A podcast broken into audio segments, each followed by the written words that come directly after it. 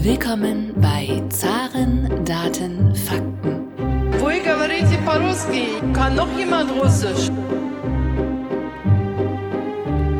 Говорит Москва. Russland ist ein Rätsel innerhalb eines Geheimnisses, umgeben von einem Mysterium.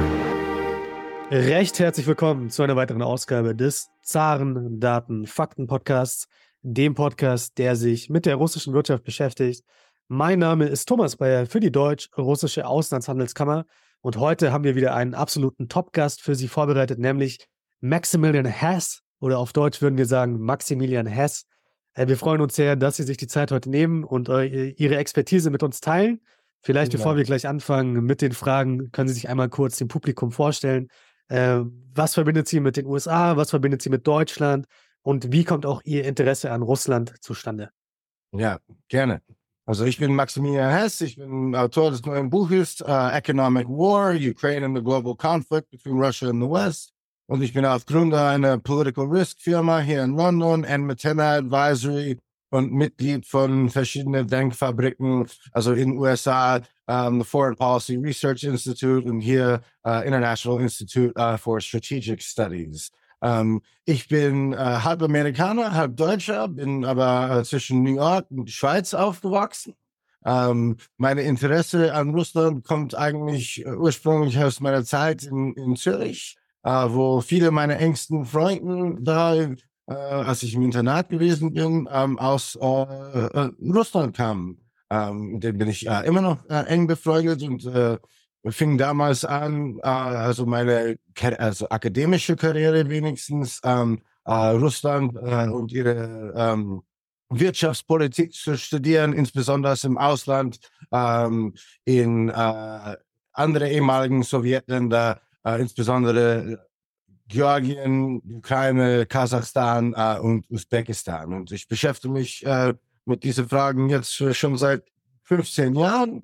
Ähm, ich bin ja, wie gesagt, äh, halb Amerikaner und halb Deutscher, bin aber in den USA meistens aufgewachsen, habe auch dort und hier in London studiert, ähm, aber auch, auch äh, immer eine sehr starke Interesse gehabt an die Verbindung zwischen äh, Russland äh, und Deutschland, die mir auch sehr äh, stark äh, selbstbefordert sind.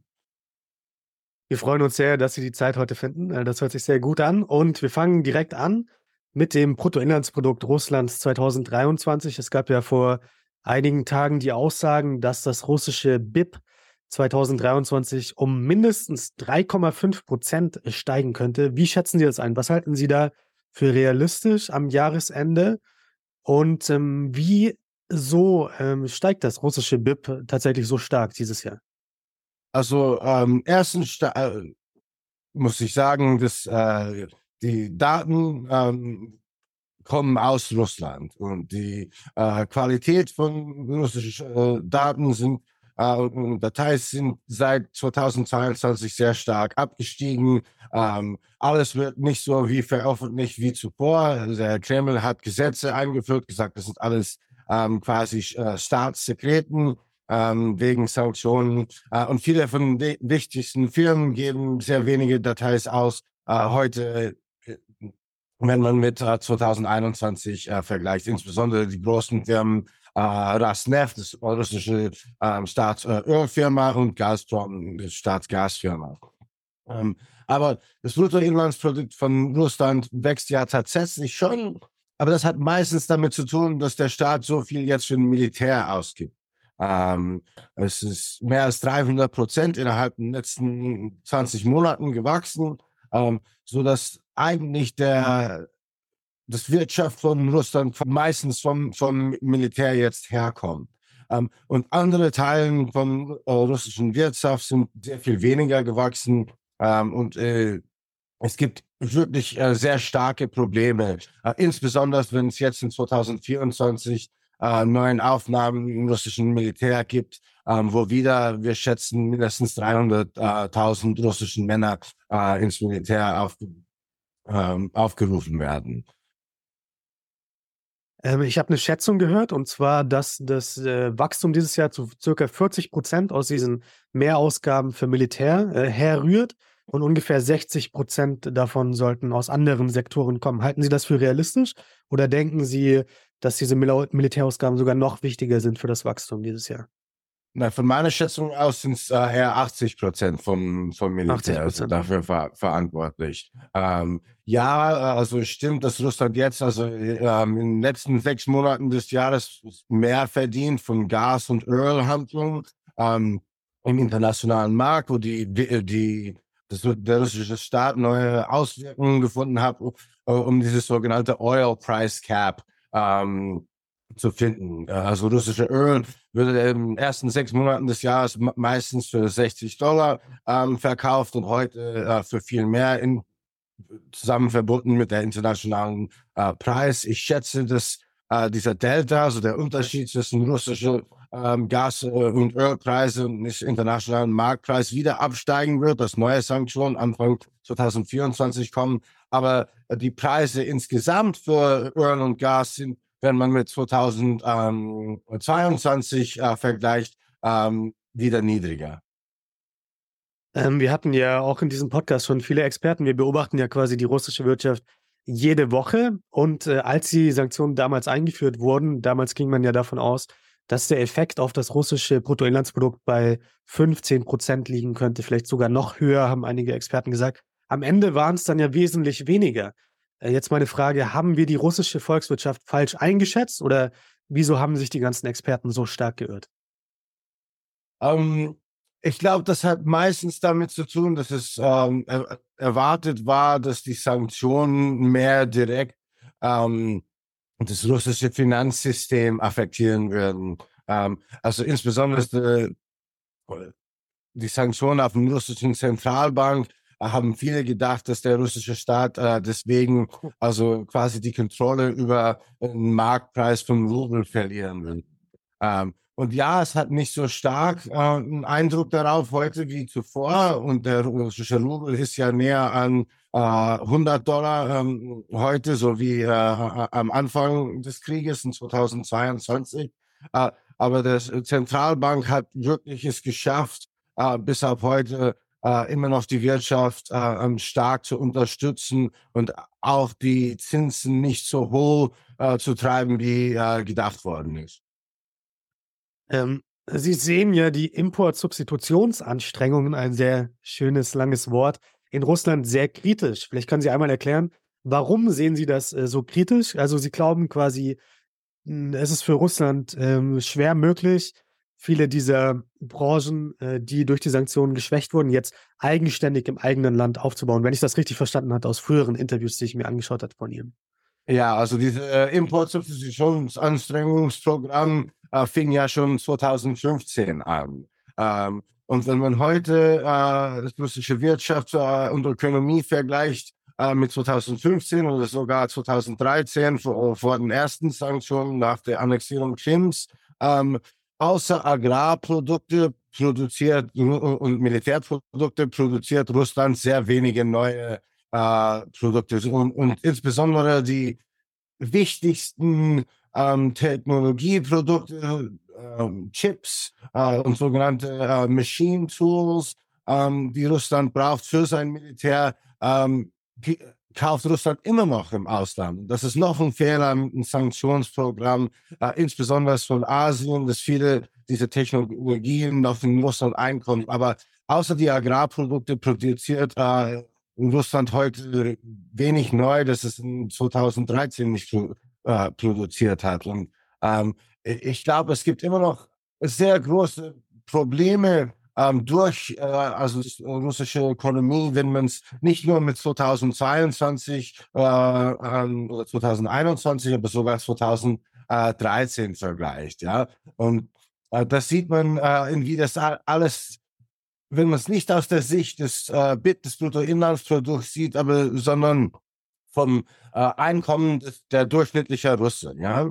Das durchschnittliche verfügbare Einkommen von Russen liegt heute immer noch unter dem Niveau von 2013. Äh, und ich glaube, äh, das sieht man auch in dieses Importsubstitutionsprogramm, ähm, dass für Putin äh, seine Wirtschaft, Wirtschaft Russland und ähm, damit auch das Reichtum von seinen eigenen Bürger ist nicht so wichtig wie seine Auslandspolitik und insbesondere sein Krieg äh, heu heute gegen Kiew.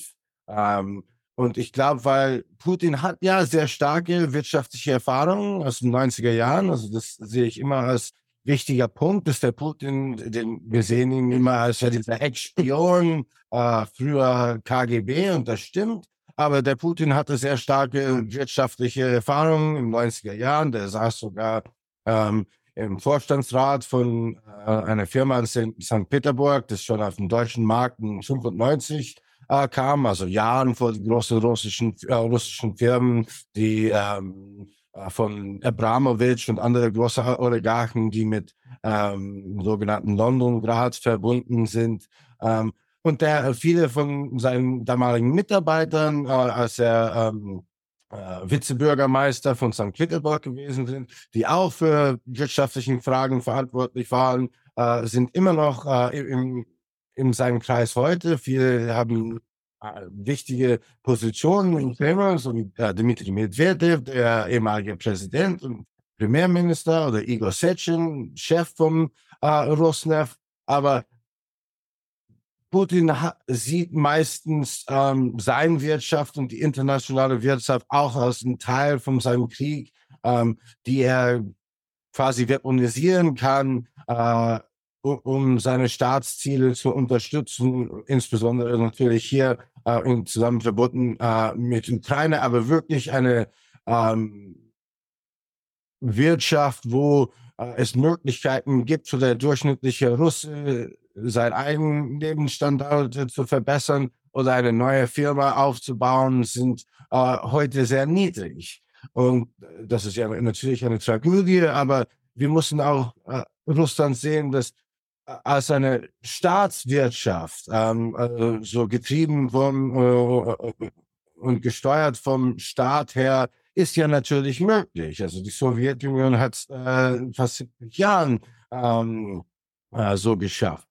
Ähm, also Russland als quasi Nordkorea-Ökonomie äh, vom Kreml gesteuert, ist es ja vielleicht noch nicht so weit, ähm, aber es geht in diese Richtung und ich fürchte, dass ähm, wir überschätzt haben am Anfang, dass äh, das alles schneller auseinanderfallen wird. Aber eigentlich kann das eine sehr, sehr lange Zeit aushalten. Aber das heißt nicht, dass äh, für die meisten Russen oder russischen Firmen, dass es äh, echte Möglichkeiten geben wird, ähm, ähm, sich äh, selbst zu verbessern. Äh, Sie haben gerade schon das Jahr 2013 angesprochen. Jetzt 2023 ähm, sollen ja die Realeinkommen in Russland tatsächlich um 6,6 äh, Prozent dieses Jahr steigen. Trotzdem haben Sie gerade gesagt, dass die Kaufkraft 2013 höher lag als 2023. Vielleicht können Sie das noch einmal erklären und ähm, ist das wirklich so, dass die Russen quasi 2023 Ihrer Meinung nach schlechter wirtschaftlich dastehen als 2013? Ja, also aus meiner Sicht schon. Ähm, äh, es gibt ja natürlich äh, viele Oligarchen, für den das vielleicht nicht stimmt, aber für den Oligarchen ist sicherlich heute das Leben viel schwieriger äh, als vor zwei Jahren durch das Sanktionssystem. Aber wenn man sieht, was der durchschnittliche Russe in Moskau kaufen kann, äh, internationale Mode, äh, Technologie, äh, Auslandsprodukte oder der durchschnittliche Russe in kleinen Städten und Dörfern ähm, ein Teil seines äh, Einkommens, die die für ähm, tägliche Produkte ausgeben müssen, äh, ist sehr viel höher heute als in 2013. Äh, und diese Produkte, also internationale Produkte, die in äh, die Reichen in Moskau und St. Petersburg in Sochi kaufen, sind äh, auch viel teurer geworden. Ähm, kommen wir auch schon zum deutsch-amerikanischen Verhältnis. Sie sind ja halb Amerikaner, halb Deutscher. Deswegen können Sie uns vielleicht sagen, wie ist es um dieses Verhältnis ab, äh, aktuell bestellt und ähm, wie hat sich das Verhältnis auch entwickelt in den letzten, sagen wir, zwei, drei Jahren? Ja, also ich glaube, in den letzten zwei, drei Jahren, also ähm, unter Präsident Biden in den USA hat sich das äh, Verhältnis viel verbessert. Also wir erinnern uns ja alle an ähm, das Verhältnis zwischen äh, Deutschland und äh, Präsident Trump. Ähm, insbesondere zur Frage, also äh, Nord Stream 2, äh, also das war für nicht nur für Trump, aber für äh, fast alle Politiker in, Amerika eine der wichtigsten Fragen ähm, in Beziehung zwischen äh, Deutschland und USA. Aber für Trump war natürlich auch äh, die Frage NATO und ähm, äh, Deutschlands eigene Verteidigungsausgaben äh, sehr wichtig. Ähm, ich also aus meiner Sicht hat äh, Trump dieses Verhältnis nie richtig verstanden. Ähm, aber ich muss dazu auch sagen, dass aus meiner Sicht gibt es auch viele in Deutschland, die ein äh, Verhältnis zwischen zwei Ländern äh, falsch verstehen. Und äh, das kann, das sage ich so. Ja, äh, also wenn Deutschland jetzt plötzlich acht Prozent oder zehn Prozent ähm, vom Bruttoinlandsprodukt für Verteidigung ausgeben würden. Und wenn alle europäische Länder auf dieses 2%-Niveau kommen, äh, kommen würden, würde das kaum einen Unterschied machen ähm, im Stärke vom NATO, weil es, äh, die Ausgabe für Verteidigung in den USA ist einfach so viel höher. Aus meiner Sicht ist die Verhältnis zwischen Deutschland und USA und viele andere europäische Länder und USA meistens die Frage, also die Sicherheitsgarantien kommen von Washington und dadurch sollte Deutschland und andere europäische Länder quasi das internationale Wirtschaftssystem, das im Dollar gegründet ist, unterstützen. Ähm, und das sage ich so, ja, es gab natürlich die Euro-Krise vor jetzt zwölf Jahren, äh, 2011, 2012, aber eigentlich ist die ist der Euro der einzige internationale Währung, ähm, die wirklich in den letzten 60 Jahren ähm, zusammengekommen ist, also seit der, Zusammenbruch vom ähm, sogenannten Bretton Woods-System. Äh, die ist, ist die Euro die einzige Währung, die wirklich auf dem internationalen Niveau gekommen ist und das auch als äh, Reservewährung äh, gestanden ist. Und Dadurch ist es sehr wichtig, dass der Euromarkt und der Dollarmarkt zusammen verbunden bleiben und dass es mehr oder weniger eine gemeinsame internationale Wirtschaftspolitik gibt. Ähm, und ich glaube, Nord Stream 2 war ein sehr starker Beispiel von ähm, dieses Missverständnis, ähm, weil Nord Stream 2 hat nicht nur Auswirkungen gehabt, ähm, gehabt für äh, Zentraleuropa und der äh, Zusammenbruch vom Gasmarkt zwischen Deutschland und von Osteuropa, äh, aber auch von dieses äh, Dollarsystem und, und wie Russland äh, die USA, äh, Deutschland und EU ähm, auseinandertragen könnte. Äh, das ist natürlich alles wegen der äh, wegen Krieg äh, äh nicht so äh, gekommen wie gefürchtet. Ich glaube, das äh, hat Deutschland wirklich nur am, im letzten Moment so gesehen. Aber ähm, dieses Verständnis, glaube ich, braucht äh, äh, ich glaube, dieses Verständnis muss ähm, von äh, beide Seiten neu angesehen werden, ähm, so dass es nicht wieder in Frage kommt nach den Wahlen 2024, wo es ja möglich ist, dass der äh, Trump ähm, wieder an die Macht in den USA kommt und dass er dann wieder äh, NATO unter Druck äh, bringt und ja auch äh, wahrscheinlich eine sehr starke äh, Änderung zur Auslandspolitik äh, beziehungsweise Kiew ähm, einführen wird. Sie haben gerade schon Trump angesprochen und laut Umfragen liegt Donald Trump ja vorne.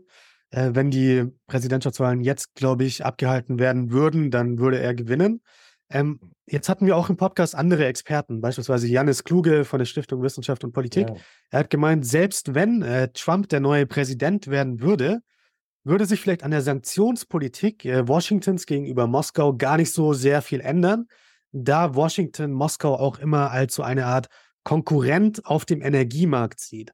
Wie sehen Sie das? Ähm, wenn jetzt Donald Trump tatsächlich, wann sind die äh, Wahlen im November, glaube ich, 2024? November. Ähm, wenn Trump der neue Präsident werden würde, würde das vielleicht gar nicht so viele Auswirkungen haben auf die Außenpolitik, auch auf die Sanktionspolitik? Wie schätzen Sie das ein? Also ich glaube, das hat weniger mit äh, Energiehandel und äh, Energiepolitik von USA zu tun, als mit äh, Politik zwischen, zwischen Kongress und, und dem Weißen Haus. Also und das haben wir auch in 2017 gesehen äh, mit dem Gericht sogenannter Countering America's Adversaries Through Sanctions Act äh, oder CATSA.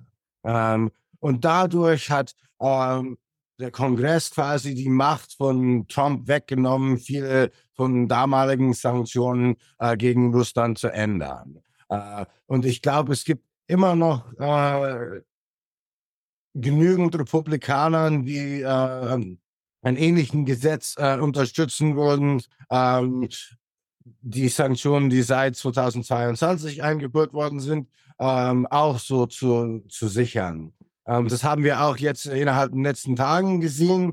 Also mit das letzte National Defense Authorization Act, also das, äh, was immer am, am, Ende des Jahres kommt, womit die äh, USA ihr eigenes äh, Verteidigungsministerium und äh, Armee finanziert ähm, und immer so viele kleine Sachen in dieses äh, Riesengesetz äh, eingeworfen werden, ähm, haben die auch da eingeführt, dass der Präsident jetzt nicht äh, ohne die Unterstützung vom Kongress ähm, aus NATO aussteigen kann. Äh, und wir haben auch in den letzten Monaten gesehen, dass der Trump heute nicht so oft ähm, über den Krieg in, in Ukraine und über Sanktionen spricht. Ähm, und ich glaube, der Trump will nicht, dass das einen großen Teil von der Kampagne, also jetzt innerhalb der nächsten elf Monaten sein wird. Aber natürlich für den Demokraten und für den beiden ähm, wird das ja ein sehr äh, wichtiger Punkt sein, um, um so zu versuchen zu, zu zeigen, dass äh, die Welt gefährlicher wird und, und Amerikaner äh, ihre Interessen ähm, in Gefahr kommen, wenn der Trump wieder Präsident ist. Und der Trump ist ja immer sehr reaktionär. Also wenn die ihn damit kritisieren, dann kommt er immer wieder zurück und wird sagen, ja, so Kiew ist korrupt aus meiner Sicht. Und der Trump erinnert ja immer noch sehr stark, dass seine äh, erste Impeachment ähm, ja aus diesem Prozess kam, wo ähm, er, der Rudy Giuliani, der ehemalige Bürgermeister von New York und ein paar andere, ähm, wie zu sagen, äh, äh, komische Typen äh, in Kiew geschickt hat, um, um ähm, äh, irgendwie Kompromat von Biden und seiner Familie zu suchen ähm, und dass dadurch sein ersten Impeachment kam. Also und der Trump, der, der hat sogar im Interview vor ein paar äh, äh, Wochen gesagt, also ja, ich würde kein Diktator sein, außer am ersten Tag, wo ich meine Revanche brauche und äh, gegen alle kommen, die äh, mich nicht unterstützt oder kritisiert haben. Und äh, Trump sieht ja leider die Ukraine auch so und er glaubt auch, dass der ähm, ein gutes Verhältnis mit Putin hat. Also aus meiner Sicht äh, war der Putin immer viel schlauer, ähm, hat der Putin ihm immer eins vorgezogen. Das haben wir gesehen, als der Trump, was am Anfang sein äh, er, äh, als der Präsident gekommen ist in 2017, ich glaube, das war damals äh, März im Jahr, war der Trumps erste Auslandsreise nach Saudi-Arabien. Und da hat er also gefeiert und gesagt, ja, wir haben jetzt, keine Ahnung, 150 Milliarden ähm, wer, äh, neue Waffenkontrakte unterstützt, äh, unterschrieben.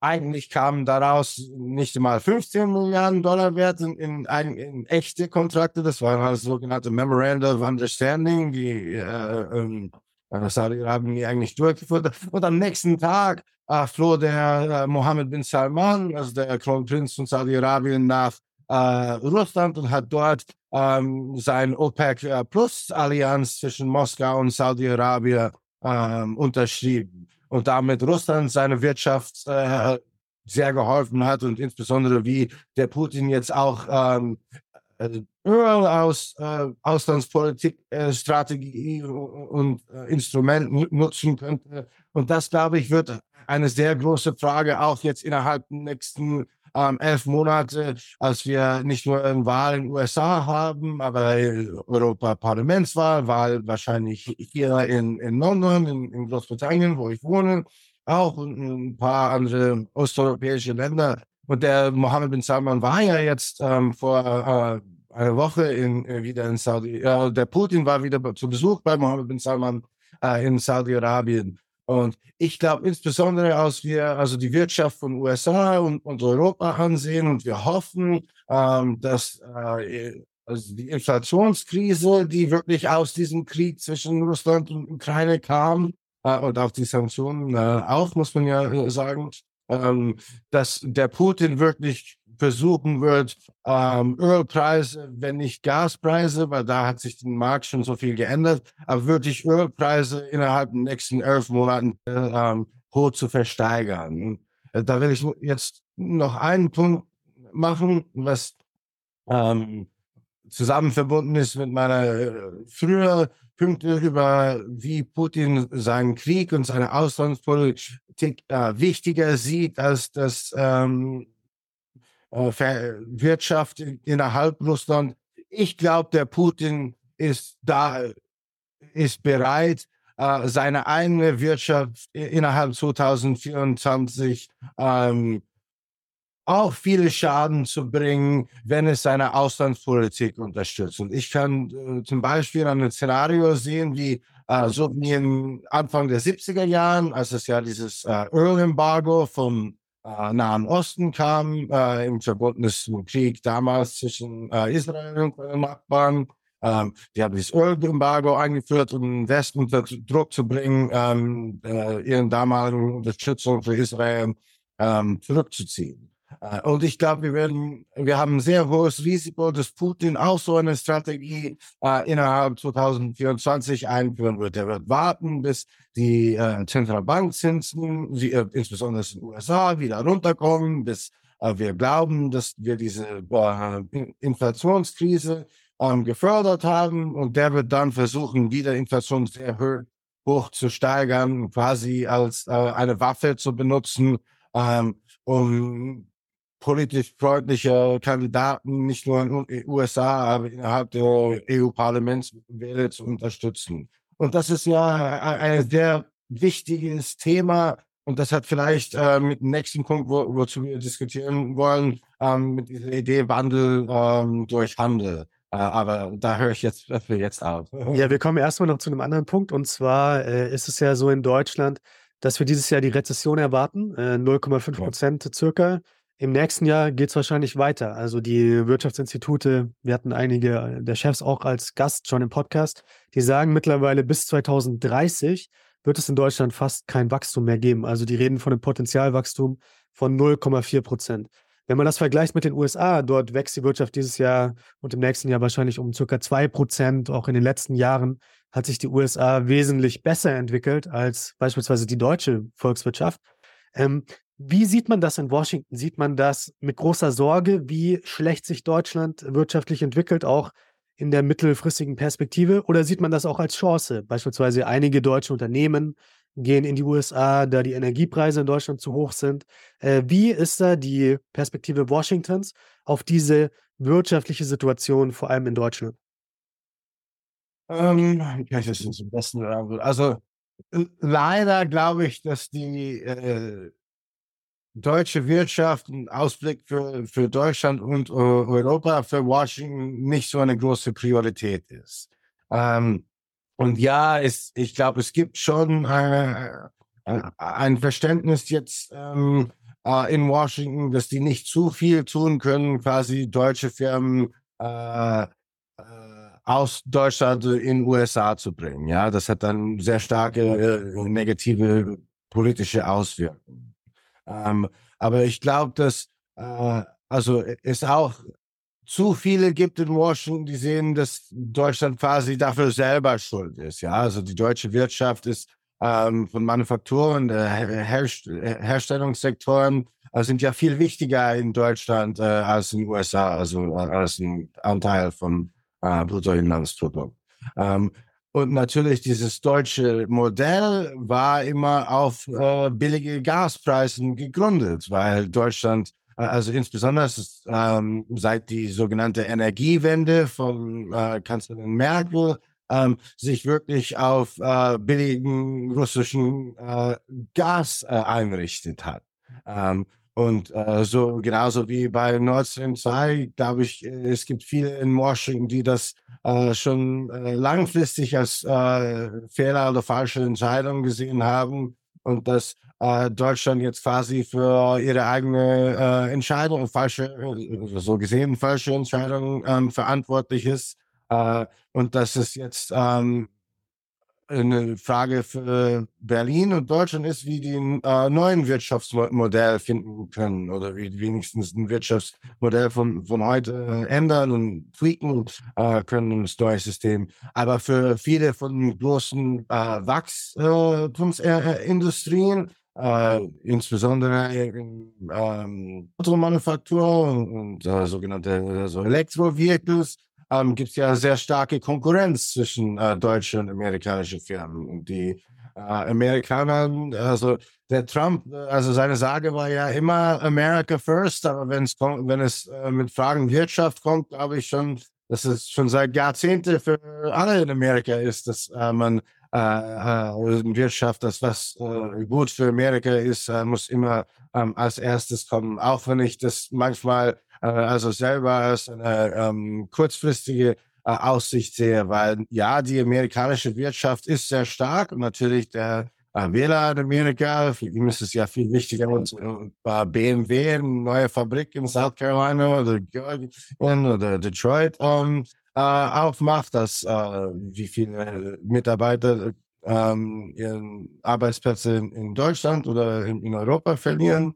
Ähm, aber so wie ich äh, vorhin gesagt habe, äh, ist ja die Frage von äh, Stärke des äh, internationalen Wirtschaftssystems und, und, was die äh, USA wirklich Vorteile äh, bringt, ist, liegt ja am Dollar. Und der Dollar ist ja nur stark, wenn nicht nur die USA dieses System unterstützt, aber wenn die anderen großen Märkte und andere großen Wirtschaften, insbesondere Europa, ähm, äh, sie auch unterstützen.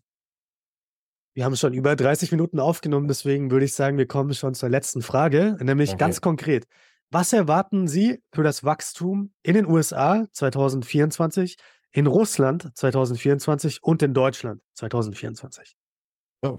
Um, okay, sagen wir in Deutschland äh, leider weiter Rezession, also hoffentlich äh, Ende 2024 wird es besser, aber viel damit hat mit dem äh, Energie, ist, ähm, Energiepreis verbunden. Die sind ja heute äh, viel niedriger äh, als Ende 2022, aber viel höher als Ende 2021. Also wenn ich jetzt äh, konkrete äh, Nummern geben soll, sage ich minus 0,5 Prozent. Deutschland plus 1,0 äh, Prozent Russland äh, plus 2,4 Prozent USA. Lieber Herr Hess, das freut uns sehr, dass Sie so ganz konkrete Zahlen genannt haben. Das ist natürlich immer äh, die absolute Königsdisziplin. Äh, ich bedanke mich sehr äh, herzlich äh, dafür, dass Sie sich die Zeit genommen haben für das Gespräch heute und hoffe, ja. in der Zukunft können wir wieder mal ein Gespräch aufnehmen, uns anschauen, wie hat sich die deutsche Volkswirtschaft entwickelt, wie hat sich die amerikanische Volkswirtschaft entwickelt und wie steht es um die russische Volkswirtschaft bestellt. Dankeschön. Ja, da war eine Folge.